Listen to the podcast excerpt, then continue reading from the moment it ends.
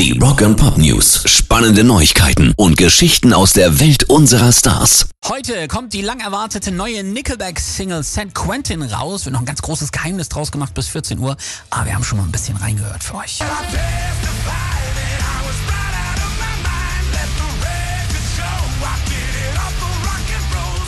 Fünf Jahre ist das letzte Album schon her. Sänger Chad Krüger hat auch schon gesagt, ja, wir hätten schon viel eher was raushauen müssen mit der ganzen Corona-Freizeit. Aber im Alter lässt man sich ja nicht mehr so hetzen. Ja, dann hoffen wir mal, dass es dafür wenigstens richtig gut geworden ist. Das dazugehörige Album Get Rollin' kommt dann übrigens am 18. November raus. Rock and Pop News. Und auch die Jungs von Greta Van Fleet bringen wohl bald was Neues raus.